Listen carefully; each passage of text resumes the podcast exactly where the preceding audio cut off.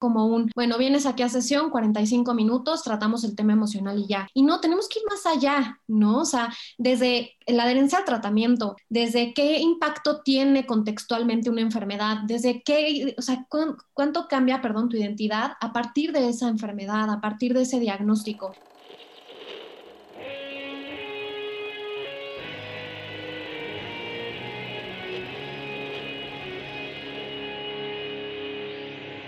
Bienvenidos a Volver al Futuro Podcast, donde platicamos con las mentes que nos impulsan a crear el nuevo paradigma de salud y bienestar, conducido por Víctor Sadia. Muy buenos días, muy buenas tardes, muy buenas noches. Hoy nos acompaña Javiera Gómez Pimienta. Javiera Gómez Pimienta es psicóloga y tiene una maestría por el Instituto Superior de Estudios Psicológicos de España, así como un posgrado en salud mental perinatal. Es psicóloga del Centro Oncológico Internacional, fundadora de la Asociación Mexicana de Psicología Hospitalaria y docente en varios cursos y talleres. Es creadora de Special Play, una marca de juguetes psicoeducativos y didácticos que ayudan a los niños a desarrollar inteligencia emocional.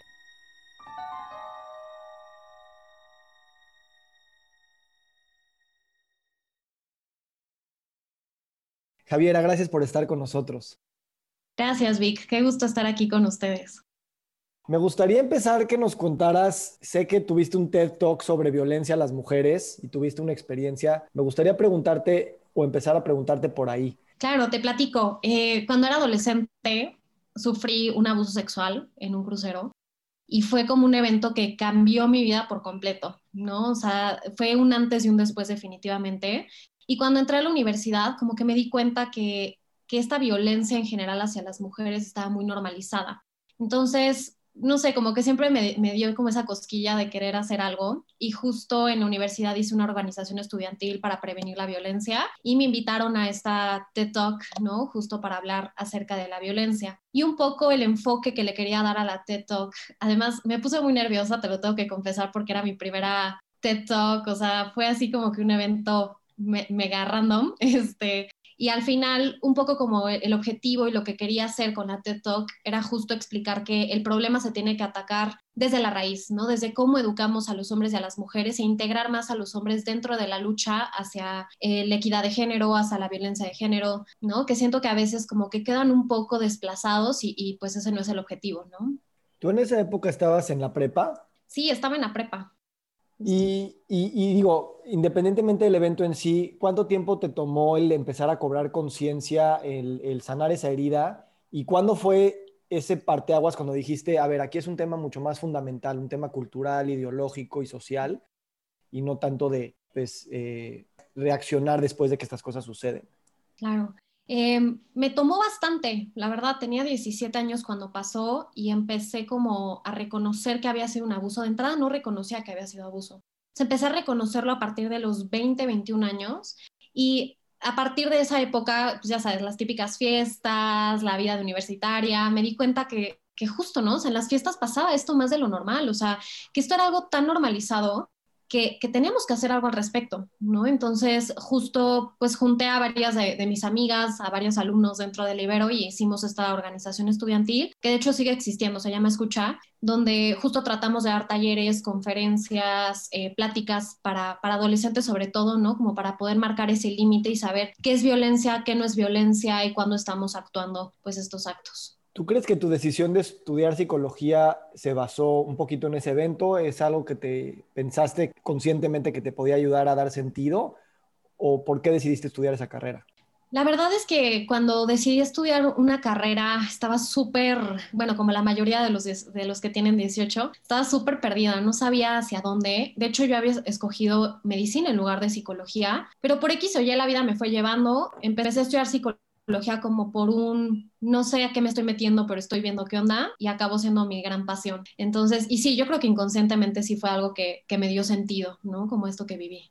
Cuando estabas tú en la carrera y me imagino, pues esta historia empezaste a contarla, empezaste a darle sentido. Obviamente, eh, desde el lado psicológico, como yo me imagino, si estás estudiando psicología clínica, fue mucho, bueno, vamos a atenderte a ti, vamos a entender, pues todo lo que psicológicamente eso involucra y tal pero entiendo y, también por los movimientos que has también hecho, además de esa organización y fundadora de la Asociación Mexicana de Psicología Hospitalaria, te empezaste a dar cuenta que esto era un tema de un paradigma, un tema más general y que la violencia no es un tema que, que, se tiene nada más que atender como pues cuando ya salió y vamos a, a, perseguir a, las, a los perpetradores y vamos a tratar de sanar a las víctimas, sino más bien dijiste, esto está metido en la cultura, está metido en la ideología, sucede más de lo que nos damos cuenta porque realmente no nos damos cuenta, es como el agua en, la que, en el que vivimos, ¿no? ¿Cómo, cómo fue ese paso para ti? En, saber que había que hacer un trabajo personal y al mismo tiempo entender que la mayor estructura es la que teníamos también que atender para cambiarlo realmente de base. Fue muy difícil. La verdad es que desde primer semestre de psicología siempre te dicen que tienes que llevar terapia tú como persona individual. Entonces, al momento de yo llevar terapia, me empecé a dar cuenta de muchas incluso muchas conductas que yo tenía que promovían la violencia en general, ¿no? Entonces, eso fue un, paso enorme. O sea, yo creo que darte cuenta de, muchos micromachismos que tenemos que al final están generando esta violencia es un paso muy fuerte. De hecho, caí, no en una depresión, pero sí en un momento muy difícil de mi vida donde pues empecé a reflexionar todas mis acciones, todas las conductas que tenía en general. Y sí, o sea, darme cuenta que, que desde niños, ¿no? O sea, desde, incluso desde antes, o sea, desde el vientre de la madre, tenemos un impacto en cómo estamos criando a los seres humanos y en cómo nos vamos a relacionar con el mundo, ¿no? Entonces sí, fue, fue difícil, es un paradigma yo creo que complicado. ¿Y en qué momento dijiste tengo que actuar a través de entenderme a mí y al mismo tiempo dijiste voy, ¿cómo, cómo te pones una agenda para cambiar estas ideas de base? ¿Cómo, me imagino tu asociación trabaja hacia eso? y cómo tú ves que tienes que estar trabajando tanto en el consultorio con tus pacientes, así como haciendo una nueva cultura o eh, engancharte a cultura existente, pero darle mucha más preeminencia y, voz para que las nuevas generaciones crezcan bajo otras perspectivas. Claro, es difícil. Yo creo que el primer paso es ser honesto contigo mismo y ese es el, paso más difícil, yo creo, porque pues sí, el, ser honesto contigo también implica, pues te digo, ¿no? O sea, identificar esas acciones, esas ideas, esos eh, pensamientos que has tenido que te han forjado como, o sea, como la persona que eres, pero a la vez también verlo en la sociedad y verlo dentro de la familia, ¿no? O sea, y sí, o sea, creo que ese paso de, de yo de manera individual trabajarlo yo conmigo misma, allá con los demás, fue un paso enorme. Eh, de hecho, me sentí sumamente vulnerable por muchos años. O sea, cuando di la plática de TED Talk, eh, pues me estaba muriendo también de nervios porque era de cierta forma desnudarme frente a todos, ¿no? O sea, contar mi historia, contar mis intimidades y contar esta nueva realidad que estoy tratando de crear, ¿no? En un futuro. Entonces, fue complicado y, yo creo que sigue siendo complicado el, el tratar de cambiar esta cultura de raíz. Igual ahorita comentando un poco de la Asociación Mexicana de Psicología Hospitalaria, igual me pasó lo mismo, ¿no? O sea, al entrar a los hospitales, al ver que, que esta área sobre todo estaba muy descuidada en general en México, fue un, tengo que cambiar y quiero cambiarlo, pero ¿quién se va a unir a, mi barco? ¿no? O sea, ¿quién se va a subir conmigo y quién realmente va a querer estar conmigo? Y yo creo que parte de eso, y digo, tú lo sabrás más que nadie, conlleva también mucha crítica, ¿no? Social. Y eso también es difícil, como vivir esa crítica social y no dejar que afecten tus acciones, sino tratar de motivar a los demás para que se unan contigo. En tu caso, ¿cómo, cómo se ha visto esa crítica social? ¿Cuál es la forma que toma? Pues yo creo que principalmente ha sido por parte mía, porque soy muy exigente conmigo, ¿no? Y como que este síndrome del impostor a veces es complicado manejarlo. Y también con mis, con mis compañeros cercanos, ¿no? O sea, en la universidad con diferentes colegas, como que yo siempre estaba, yo siempre fui muy activa en la universidad, la verdad. Muchos me dicen la intensa porque siempre hacía mil y un cosas.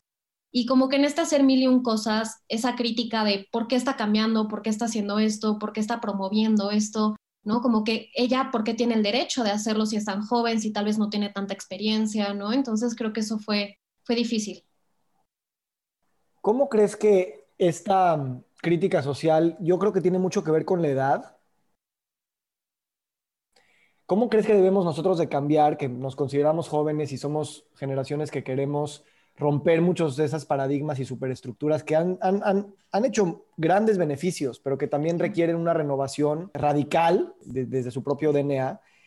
¿Cómo a través de esta vulnerabilidad que tú eh, dices que, bueno, obviamente es parte de todo este proceso, realmente podemos también llamar la atención de las personas que a final de cuentas empatizan con nosotros en nuestros viajes de vida, en nuestras eh, traumas que tenemos que sanar juntos y sobre todo las propuestas que queremos traer al mundo para que a través de esa vulnerabilidad compartida podamos entonces también invitar a las generaciones que son un poco más, eh, ya están un poco más anquilosadas y mucho más, pues ya, ya firmes en, lo que creen, eh, que también se suban a este movimiento, porque a final de cuentas no podemos cambiar y quitando a los que están ahí, sino tenemos que trabajar para poder construir sobre lo que ya está construido. Es difícil, creo que justo como antes se ve y como yo he visto un poco el cambio ahorita hoy en día en nuestra sociedad, es que antes como que era mucho la expectativa, lo idealizado, el deber ser, y ahorita ya no, ahorita estas nuevas generaciones como nosotros ya nos estamos mostrando vulnerables con todos los defectos y con toda la totalidad, o sea, no desde un lugar idealizado, sino desde un lugar de realidad. Y creo que justo eso es lo que las otras generaciones están aprendiendo también de nosotros, ¿no? Y tenemos que llamar también a que ellos se sumen, como bien dices. Eh, creo que sobre todo en el ámbito médico hospitalario es muy difícil por la jerarquía y por el hábitus en general que se lleva en medicina. Creo que eh, este contexto médico hospitalario que les enseñan a los doctores, estas jerarquías fuera de control, creo que hacen mucho daño, ¿no? Y, me da gusto saber que ya poco a poco se ha ido cambiando esas jerarquías. Obviamente todavía falta mucho, pero poco a poco esas nuevas generaciones han estado eh, teniendo un impacto, ¿no? En estas generaciones pasadas que todavía son un poco, pues muy tradicionales, ¿no? Dentro de, la enseñanza, dentro de lo que es la medicina en general. Yo en mi búsqueda y también en compartir estas historias con personas como nosotros, pues sí te, encuentras estas historias de, abuso, te encuentras estas historias, aunque o empiezas con medicina alternativa y entonces te empiezan a bullear, o eres la mujer y entonces pues se mete todo ese machismo que hay, este, en fin, eh, de dónde vienes, cómo te ves, o sea, esas cosas realmente están impactando la práctica de la salud. Y cada vez más me doy cuenta que nuestro papel es exponer esas cosas pero no exponerlas para, ay, que los metan a la cárcel, o sea, exponerlas de, de este lugar de vulnerabilidad para saber el daño que se está haciendo, no a la persona, eso es obvio, sino a la institución de la medicina, a la institución de la salud y a la limitación de realmente poder generar nuevas perspectivas, ¿no? Y creo que en tu contexto de, además eres psicóloga, o sea, es todavía más patente porque el tema de bienestar emocional y bienestar mental, pues está en la ecuación todo el tiempo. Entonces, eh, tú puedes trabajar en acupuntura o puedes trabajar en nuevos paradigmas, no sé, de consultas grupales o cosas de ese estilo, pero cuando estás en psicología te das más cuenta, en las generaciones anteriores también hay esas, heridas por esas mismas jerarquías que tú mencionas. Entonces, a lo que quiero preguntarte es, ¿cómo la psicología puede hacer uso de esto desde una manera no tan tampoco adoctrinadora, sino más bien posibilitando espacios de conversación para que solitos sean generativos hacia lo que va a venir en el futuro? Claro, justo como bien mencionas, creo que para poder entender eh, cómo actúa un individuo tenemos que entender el contexto. Y dentro de medicina se ve muy claro, o sea, creo que el contexto médico, o sea, las jerarquías actúan así porque así les enseñaron, me explicó, y porque no saben de otra forma. Entonces, justo creo que el poder sensibilizar tanto las nuevas generaciones como las viejas generaciones para generar este nuevo concepto de lo que es la salud, de lo que es la medicina, lo que es la atención al paciente es importante. Y en psicología creo que pasa igual. En psicología más bien yo te diría, y, creo que va a sonar un poco polémica con lo que voy a decir, pero yo creo que más bien se polarizó hacia el otro lado. Ahora todo se considera psicología, cuando no es así, ¿no? O sea, creo que justo ahorita las nuevas generaciones de psicología, las, las terceras terapias contextuales, han generado como esta este nuevo escándalo, por así decirlo, dentro de la psicología basada en evidencia, que creo que es importante, ¿no? O sea, poder ofrecerle a esos pacientes estos tratamientos que sabemos que tienen evidencia científica y que sabemos que van a ayudar al paciente en lugar de perjudicarlo, ¿no? Porque lamentablemente, sobre todo aquí en México, eh, como todavía no está tan bien regulada la psicología, ya cualquier coaching, cualquier maestro de Reiki, lo que sea, y no, no es que esté en contra de ellos, pero ya cualquiera de ellos se llama psicólogos cuando no tienen la preparación para realmente dar una psicoterapia bien adecuada y poder contener bien al paciente y beneficiarlo, por supuesto. Cuando tú dices que esta parte polémica de decir no todo es psicología, ¿a qué te refieres también? O sea, ¿qué otros ejemplos hay de que eso no sería psicología? O sea, ¿te refieres a que el coaching o el reiki o eso no debería de llamarse psicología? Sí, sí, totalmente. Las, las terapias em, alternativas, ¿no? Como lo es las constelaciones familiares, eh, pues sí, justo, ¿no? El coaching, que no está mal, o sea, al final digo, yo siempre les digo a mis pacientes, ¿no? Lo que te sirve adelante, pero sí con un tratamiento científico y acompañado, ¿no? Porque luego muchos de esos tratamientos pueden generar heridas peores y pueden psicotizar hasta pacientes, ¿no? O sea, se ha visto teorías de que realmente hay, varios tratamientos que sí eh, perjudican al paciente, ¿no? Y no es ético. Y alguna vez lo platicaba con un profesor, me encantó su explicación, decía, es que la medicina es igual que la psicología, no, va a llegar un paciente contigo a decirte que tiene gastritis y no le vas a decir, bueno, tengo dos pastillas, una que medio que le han funcionado, medio que a algunos sí les cae bien, medio que a algunos no, y tengo esta que sí está 100% probada. Pues es obviamente que el paciente se va a ir por la 100% probada, y es lo mismo con psicología, ¿no? Y lamentablemente aquí en México, pues justo, o sea, no, no hay un control de calidad por así decirlo, en psicólogos y, y al final sí generan daños en los pacientes, ¿no? Medio polémico. Definitivamente polémico y gracias por traerlo a la mesa. Yo quisiera nada más decirte que hay, un, hay una parte que a mí me, me, da mucha esperanza y es precisamente lo que estábamos diciendo ahorita, que es cómo la persona va cobrando conciencia de sí misma, que ni la medicina, ni la psicología, ni ninguna doctrina que a final de cuentas está basada en evidencia, pero sigue siendo una doctrina que algún día se pone en un libro y se queda de alguna manera ya fija, pueden ser caminos que ciegamente las personas pueden seguir y hay mejores que otros, como acabas de hacer mención, pero creo que viene un nuevo movimiento también en el decir, cualquier doctrina que tú quieras seguir, su finalidad es hacerte a ti ver en el espejo e ir cobrando cada vez conciencia más de ti mismo para que sepas tú decidir cuál es el camino que quieres llegar. Ahora, este es el dilema existencial, ¿no? De cuánto cuánto, cuánto puedo yo desarrollar y cobrar conciencia de mí mismo y cuánto realmente me tengo que basar en los sistemas que ya están en el mundo y que, se me ofrecen. Entonces, ¿tú cómo ves este viaje? Porque en tu caso es muy claro cómo fuiste cobrando conciencia de ti por lo que nos comentaste y me imagino hay un trabajo detrás muy fuerte. ¿Cómo ves que la psicología y las demás disciplinas científicas, médicas o académicas están permitiendo tanto a los profesionales de la salud como a los pacientes hacer ese proceso de toma de autoconciencia. Es súper importante, o sea, estoy súper a favor de eso, totalmente. Por eso te decía, no es que uno esté bien uno esté mal, creo que hay muchos, o sea, si a ti te funciona, adelante, ¿no? Y justo, creo que ese, ese camino de poder recobrar conciencia, de poder eh, ser eh, introyectivo, ¿no? Y poder, eh, pues sí, tener como este insight de poder decir, bueno, ¿Qué, realmente, o sea, de dónde vienen estas heridas, ¿no? ¿Qué me duele? ¿Qué no me duele? Estas emociones, eh, ¿qué conductas estoy teniendo? Yo creo que adelante, o sea, ese camino es el camino. Y sí, para mí fue muy difícil, o sea, te digo, fueron momentos muy difíciles en mi vida donde todo lo que yo creía que era, no era. Entonces yo lo sentía como un derrumbe, me acuerdo. Hablé de hecho con un colega, me acuerdo perfecto, un día en la universidad y le dije, es que siento que me estoy derrumbando, o sea, todo lo que creía ya no es, ¿no? O sea, ya no tengo ese respaldo ni científico, ni contextual, ni teórico, ¿no? Porque creo que tienes que llegar a ese punto de quiebre, de cuestionarte hasta todo, ¿no? O sea, hasta lo que te gusta y lo que no te gusta, entonces ya poder llegar a definirte, ¿no? Entonces, justo me, me acuerdo que él me contestó y me encantó. Él me dijo, ¿no? Como lo bueno de, de, de, derrumbarte es que te puedes volver a construir, ¿no? Y creo que eso me encantó, fue algo que se me quedó para siempre. Antes de empezar a grabar, me decías que la escritura ha formado parte muy importante de, quién eres tú. ¿Cómo, ¿Cómo, es ese proceso en tu vida? Sí, la verdad es que desde adolescente era, era escritora frustrada. siempre me gustaba mucho leer, escribir, sobre todo poesía. Y como que siempre escribía nada más para entenderme, ¿no? Como para darle un sentido. Y cuando empecé a estudiar psicología, hubo como unos años, como unos cuatro o cinco años en donde dejé escribir. Fue, fue algo como muy simbólico. Y yo creía que como que esas respuestas las iba a encontrar justo en la psicología, en la teoría y demás. Y hace poco regresé a mi escritura y me di cuenta que esas respuestas que buscaba estaban dentro de mí, ¿no? O sea, en mi escritura, qué, cursi, pero estaban dentro de mis palabras y de mis letras. Y justo, es como una manera que, que yo tengo como para darle sentido a la vida, para darle sentido a mis emociones, a mis pensamientos, a mis conductas. Gracias por compartirlo y, definitivamente sí, o sea, suena cursi, pero no, no conozco algo que sea más verdad que eso, ¿sabes? Y, y, te confieso, yo también me pasó algo similar. O sea, siempre he tenido esa sensibilidad y me gustaba escribir y, lo dejé de hacer por mucho tiempo, inconscientemente porque me molestaba verme ahí o no, me, o no sabía qué significaba eso.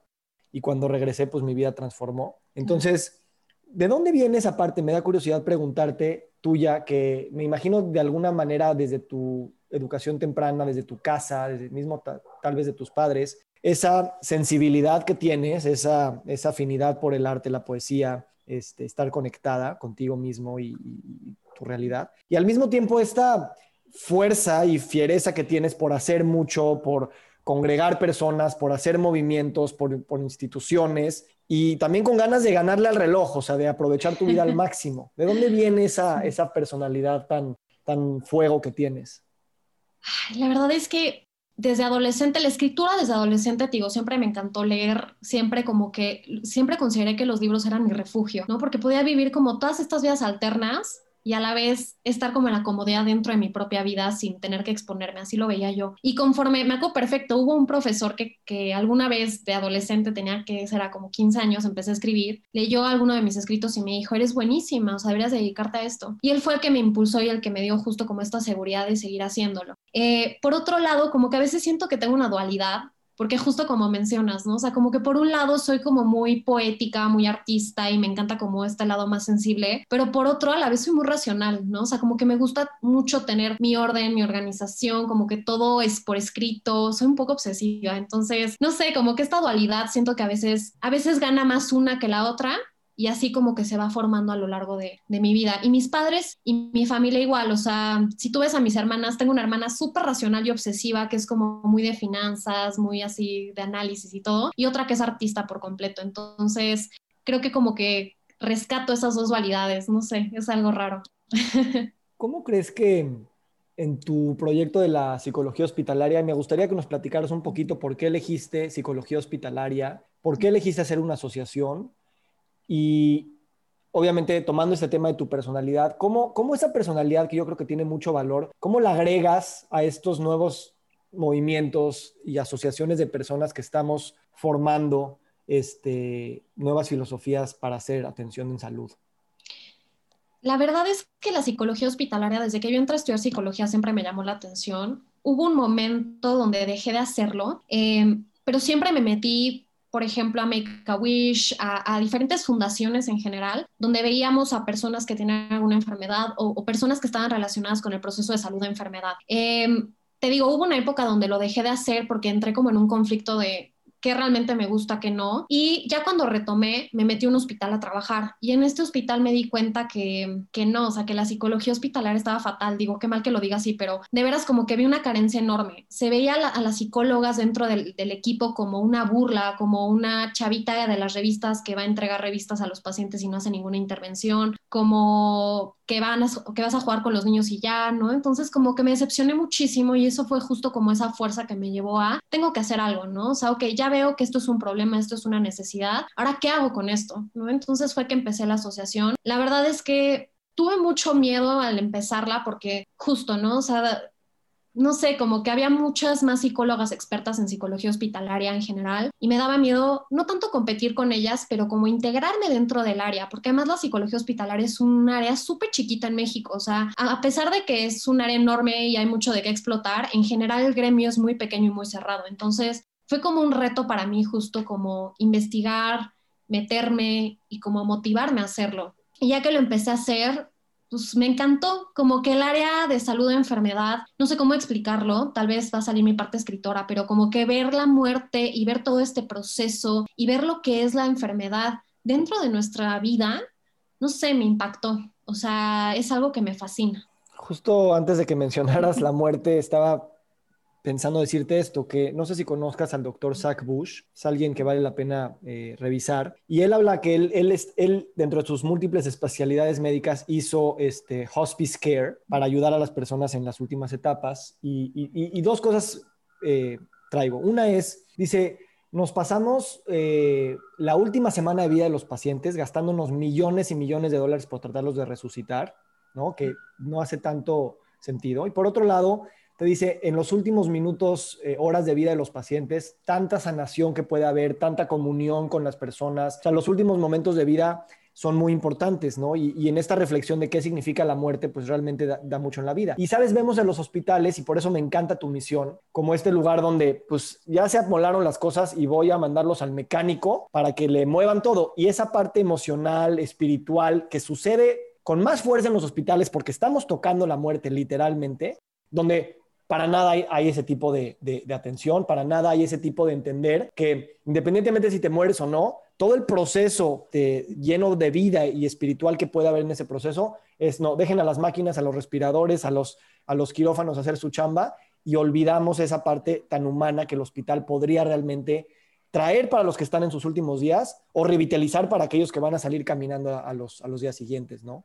Sí, totalmente, Vi, concuerdo contigo. Creo que cualquier enfermedad, incluso antes de que desaparezca la enfermedad. O sea, nuestra relación con la salud tiene un impacto enorme en nuestra vida, más de lo que nos damos cuenta. Y ya que aparece algún síntoma o alguna enfermedad, híjole, es que yo decía, o sea, te lo juro yo como que cuando los pacientes, por ejemplo, se hacen estudios, ¿no? Antes de, un diagnóstico, vamos a suponer, oncológico, y estás en esa espera de esos, de esos estudios, híjole, es una ansiedad y una angustia terrible, o sea, toda tu vida, no es que se te venga abajo, pero se balancea, o sea, toda tu vida como que se, es un caos enorme, ¿no? Entonces, necesitas a alguien que te apoye, que te ayude en esos momentos. Y justo los hospitales, creo que el sistema de salud en general ha olvidado mucho esta parte emocional, a pesar de que si hay psicólogos dentro de los hospitales, sobre todo en instituciones públicas, siento, y la verdad, otra vez yo con mi polémica, siento que que no están haciendo un buen trabajo en cuestión de prevención, en cuestión de, realmente darle una buena atención al paciente, ¿no? O sea, es más bien como un, bueno, vienes aquí a sesión, 45 minutos, tratamos el tema emocional y ya. Y no, tenemos que ir más allá, ¿no? O sea,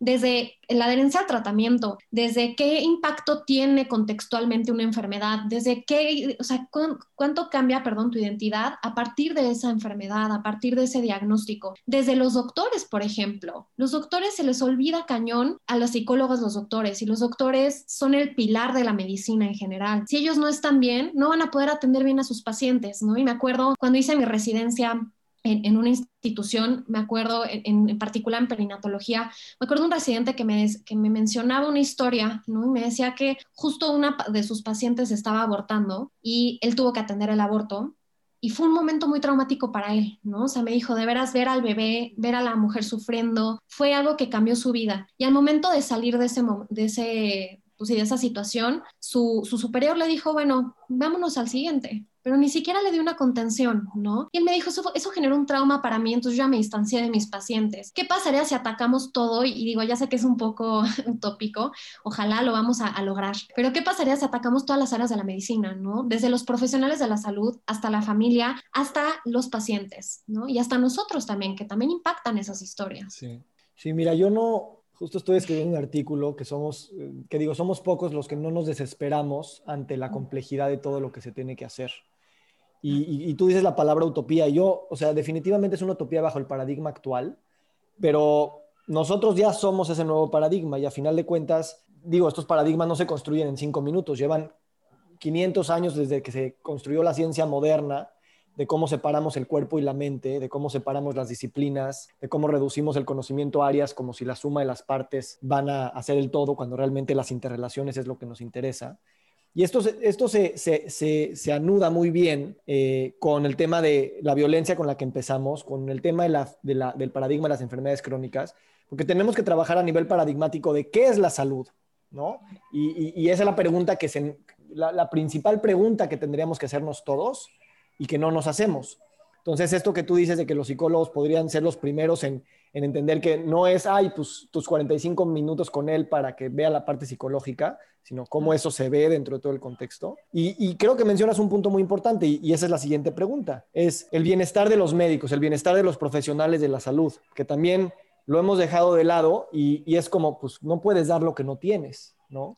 Entonces, ¿cómo ves en la educación del médico y del profesional de la salud que realmente no es nada más, ay, dale yoga eh, en, la universidad, ¿no? O sea, ¿cómo realmente podemos eh, eh, hacer una cultura en la que todo pasa por uno mismo y no aprender, sí te tienes que aprender toda la farmacología y toda la fisiopatología y todo lo que quieras, pero ¿cómo puedes conocerte a ti mismo?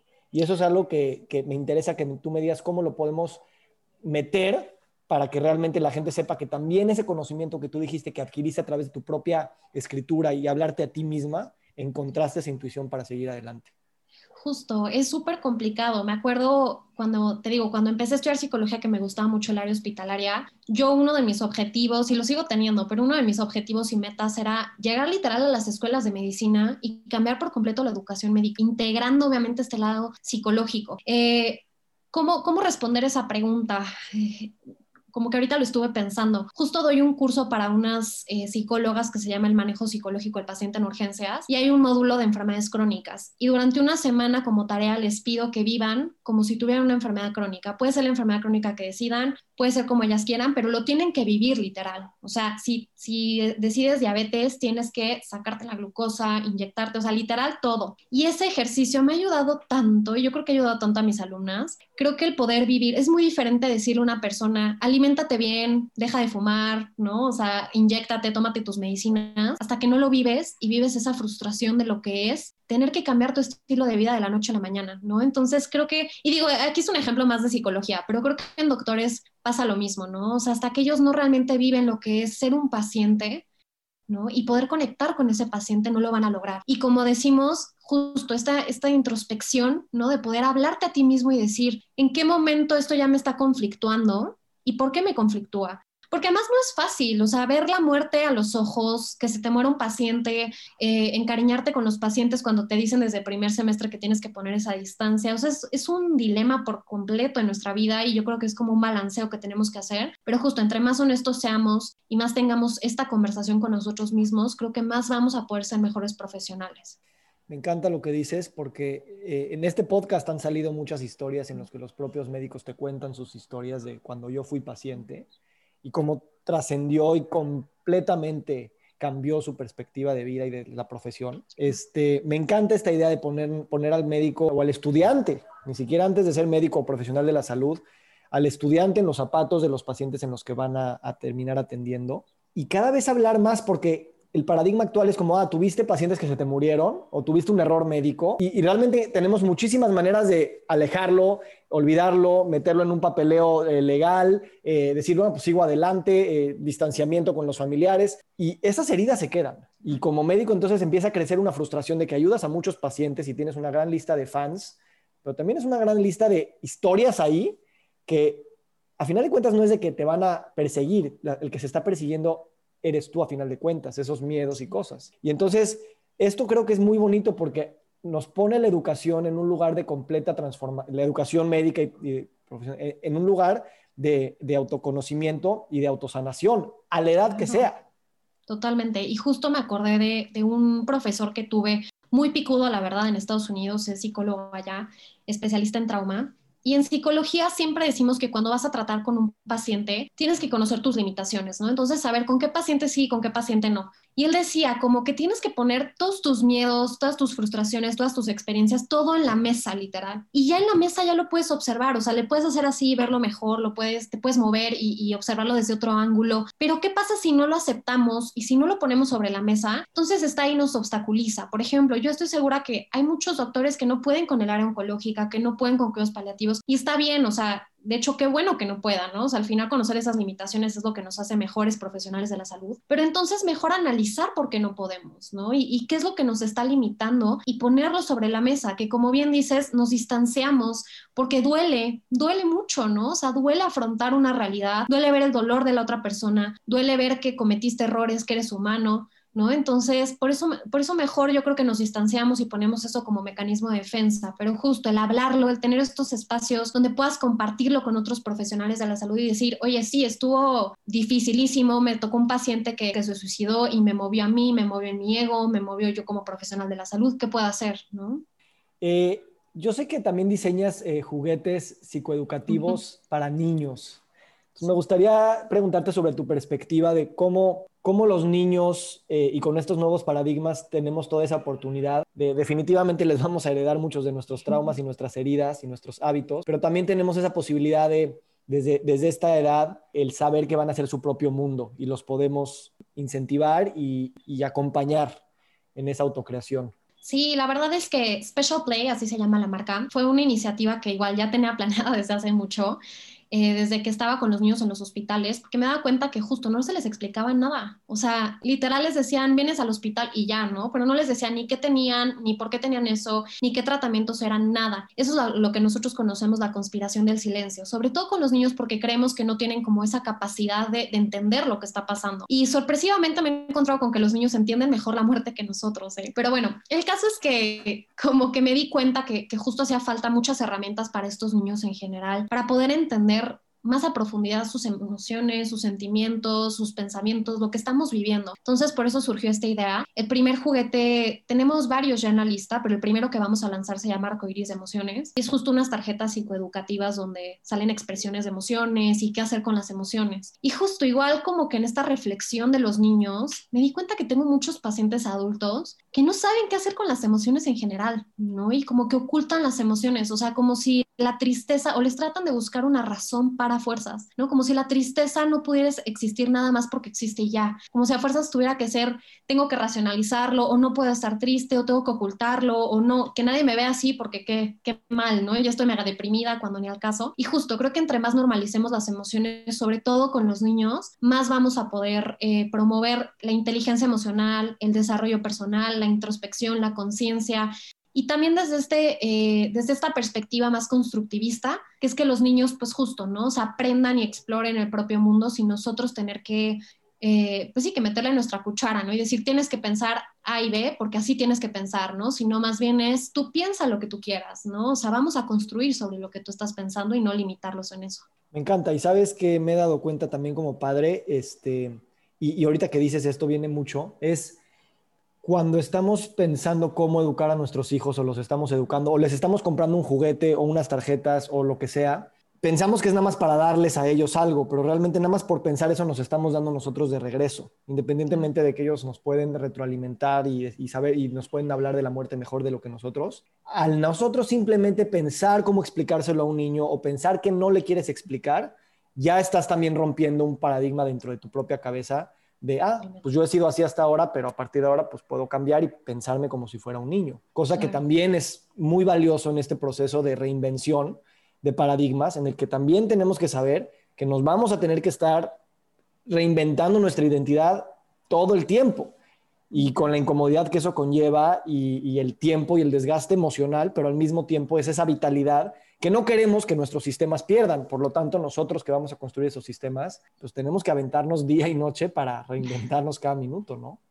Me encanta. Y siento que justo en esta relación con los hijos o con los niños es el mostrarte vulnerable y ser honesto también, ¿no? Porque bueno, eh, a mí, y digo, no me, estoy, no me estoy quejando de mi crianza, ¿no? Pero a mí sí fue mucho de, soy tu mamá y se hace porque yo lo digo, aunque yo no entendiera, ¿no? O cometo un error y no te digo por qué o perdón o, algo, ¿no? O sea, no reflexiono qué fue lo que pasó. Entonces creo que justo estos nuevos paradigmas y esta nueva crianza consciente que estamos creando con los niños es justo eso, ¿no? Poder reconocer esos errores y como bien dices, cuestionarte y decir, bueno, a mí me enseñaron que la sexualidad se tenía que enseñar hasta los 15 años, pero tal vez no, ¿no? O sea, tal vez escucho otros paradigmas, otras personas que me puedan llevar a yo decidir cómo quiero criar a mis hijos, ¿no? Y justo entender, y también parte de lo que me llevó perdón, cambiándote un poco el tema, pero parte de lo que me llevó a, estudiar también salud mental perinatal, que tiene que ver todo con, pues sí, con, con el periodo gestacional y todo esto, fue eso, ¿no? Como entender que si nosotros cuidamos bien a una mamá, a un papá y a un hijo, y ese hijo va a ser sano, fuerte, con inteligencia emocional, y ese hijo va a ser el futuro, ¿no? De este país y, del mundo en general. Entonces, ¿de qué manera nosotros desde el embarazo, incluso desde la preconcepción, vamos a criar a nuestros hijos, ¿no? O sea, ¿cómo, qué queremos transmitir a nuestros hijos y cómo queremos criarlos?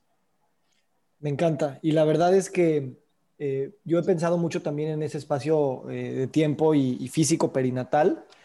Y también como es un momento, eh, al igual que hablábamos del, hospital, de los últimos días de vida, los primeros días de vida también están tan ricos en ese vaivén emocional donde estamos listos también para recibir cosas nuevas. Es un gran momento para replantear qué es tu matrimonio, replantear qué es tu propia carrera. Y con esta filosofía que tienes, no es fácil porque no hay guías, o sea, estamos inventándolo sobre el camino. Y de cierta manera es nuestro objetivo perdón, nuestra responsabilidad, todos los que estamos haciendo eso, dejar huellas y decir, así le hice yo, con esto me encontré, estos fueron mis problemas.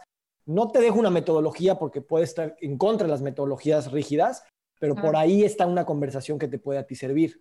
Y, dentro del contexto de los papás que pierden bebés eh, en, el vientre o que no, este, todas estas huellas de repente no las encontramos y también es parte fundamental de, pues, del trabajo de salud que ahí empieza para, todos, ¿no? Totalmente. Justo siento que la maternidad y la paternidad es un tema súper tabú en nuestra sociedad. Eh, la maternidad, por un lado, se idealiza y no realmente vemos lo que es la maternidad tal cual, ¿no? Y todo lo que conlleva y que es un proceso emocional súper duro en general para pues sí, para la mujer, para reencontrarse con ella misma y también la paternidad, ¿no? El, el volverte a identificar como papá y lo que implica ser papá y también como pareja, lo que mencionabas. Y justo creo que por este idealizar y por esto, porque si es que hasta me da risa, ¿no? Sabemos nosotros los, los comerciales de nuevas mamás o nuevos papás y todos súper felices, ¿no? Y dices, ok, sí, qué padre, o obviamente eh, el nacimiento de un bebé es muy padre, pero también conlleva un lado que no muchos hablan, ¿no? Que es esa frustración, esa ambivalencia, ese estrés, ese deseo de no haber querido ser papá, pero a la vez tener que ser papá, ¿no? O sea, ese deseo de extrañar cómo eras antes de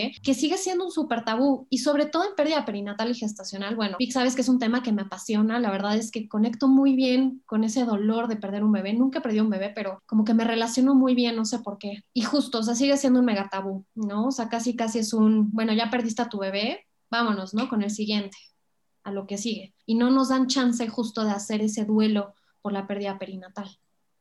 Me encanta. Y también hay esta similitud entre los padres que no sabemos ser padres y los y que, y que todos nos esperan, ah, pues ya eres padre, pues ya tienes que saber y, solucionar, con la figura del profesional de la salud, en el que pues a ti te están viniendo a pedir ideas, a pedir, perdón, a pedir consejos, a pedir direcciones, y, el médico se lo cree eh, y no puede dar una imagen que, no, que, es no sé. Y ya lo me has mencionado tú en la llamada, y por eso me gustaría cerrar con este tema de, de la apertura al no sé, de la apertura al quiero lograr tantas cosas, pero no las puedo lograr de la noche a la mañana, no las puedo lograr yo sentado en mi escritorio nada más. Y al mismo tiempo permitirnos, así como, como los paradigmas tomaron tanto tiempo en formarse, pues tomarán su tiempo en, en reformarse. Y también nosotros vivir con esta esperanza y trabajo continuo para enfocarnos en el esfuerzo y no en el resultado. Yo creo que ese es el gran valor y a final de cuentas lo veo muy reflejado en ti. Déjame decir eh, nada más para... Yo al empezar la llamada antes te pregunté este, qué edad tenías, ¿no? Y normalmente no lo hago porque X, o sea, pero en, tu caso yo sabía que me iba, me iba a sorprender la respuesta, pero me sorprendió más de lo que yo pensaba. Y debo decir que tienes 25 años y, y eso lo digo no, te lo digo para, obviamente, para felicitarte y celebrarte. Lo digo también para motivar a todas las personas que vean todo lo que tú has hecho y que, y que realmente pues no hay un límite de edad ni para abajo ni para arriba para estar en esta discusión. En este podcast hemos tenido gente de 80 años que también se está reinventando cada cinco minutos y es, es realmente eh, laudable. Y, y, por otro lado lo digo también porque ese, ese, ese, esas ganas que tienes de mostrarte, tu vulnerabilidad, ese nerviosismo que dices que, tienes en este tema, yo lo tengo todos los días también. Y sobre todo estas ganas de ser polémica, se me hace precisamente lo que estamos necesitando, porque es una polémica informada, es una polémica arraigada en valores humanos, en una sensibilidad humana y no en ganas de llamar la atención o simplemente ir por la contraria. Y eso son los valores que engendran por lo menos mi filosofía de lo que este podcast es. Jugar con estas dos dualidades y las dos ganarle lo que nos tienen que ofrecer. Entonces, te lo agradezco muchísimo por engendrar esta filosofía, por compartirla con nosotros. Y me gustaría preguntarte al final, porque sé que si te pregunto qué vas a hacer en 20 años, no vas a tener idea. Entonces, dime, ¿qué sigue para ti en los siguientes dos años? Uy, qué difícil pregunta. Em, justo, yo creo que en estos dos años, pues seguir trabajando en la asociación. Creo que la asociación ha encontrado este, este lugar de confort y de seguridad, pero a la vez este lugar donde se rompen paradigmas. Eh, seguir trabajando yo en, mis, en mis proyectos personales, sobre todo justo voy a lanzar mi, mi libro de poesía, entonces ya, ya te contaré más como en cuestión de escritura. Y en cuestión personal, pues justo reinventarme todos los días, ¿no? O sea, creo que dijiste algo súper importante. A veces esta falsa idea y esta falta, falta, este, falsa noción, perdón, dentro de redes sociales es que la identidad no cambia y que una persona no puede cambiar. Y justo creo que tenemos que romper ese paradigma porque todos los días nos reinventamos y como bien dices, ¿no? O sea, atreverse y yo creo que ese atreverse a cambiar y ese atreverse a ser vulnerable es lo que realmente nos hace, eh, pues sí, nos hace humanos, ¿no? Nos hace quienes somos. Javiera, muchísimas gracias por estar con nosotros. Por favor, dinos dónde te podemos encontrar en redes sociales y te agradezco de corazón. Gracias, Vic. A la asociación la pueden encontrar como amph.mx y a mí en redes sociales estoy como sic.javigomezp. Padrísimo. Pues muchísimas gracias, te deseo todo lo mejor. Gracias, Vic, igualmente. Nos encantaría recibir tu retroalimentación de estos podcasts para continuar generando contenidos que te sean útiles e interesantes. Si puedes, déjanos un comentario en la página web victorsaadia.com.